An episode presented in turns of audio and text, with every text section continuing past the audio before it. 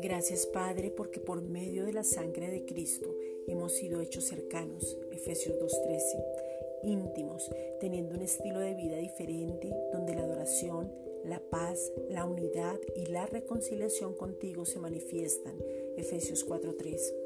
Ahora somos fortalecidos con poder en el hombre interior por tu espíritu, para que nuestro espíritu esté fuerte, sensible, atento y podamos oír la voz del Espíritu Santo claramente. Somos fortalecidos para que Cristo habite cómodamente por la fe en nuestros corazones y podamos comprender su amor inagotable, el poder de la cruz y ser llenos de toda tu plenitud.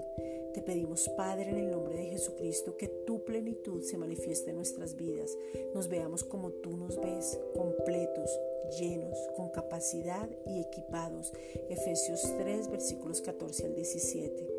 Hoy te pedimos una revelación sobrenatural de aquel que es poderoso para hacer todas las cosas, mucho más abundantemente de lo que pedimos o entendemos, según el poder que ya actúa en nosotros. Efesios 3:20. Es un honor, responsabilidad el llamado que nos has hecho cada uno de nosotros de anunciar las virtudes de aquel que nos llamó de las tinieblas a su luz admirable. Primera de Pedro 2:9.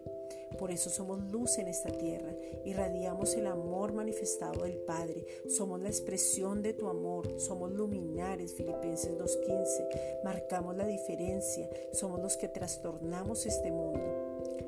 Hoy aún más estamos llegando a la unidad de la fe y del conocimiento del Hijo de Dios, segunda de Pedro, versículos 1 y 2. Y estamos creciendo, madurando, siendo fortalecidos, sin fluctuar, creyendo, avanzando y siendo edificados en amor. Efesios 4:16. Gracias Padre.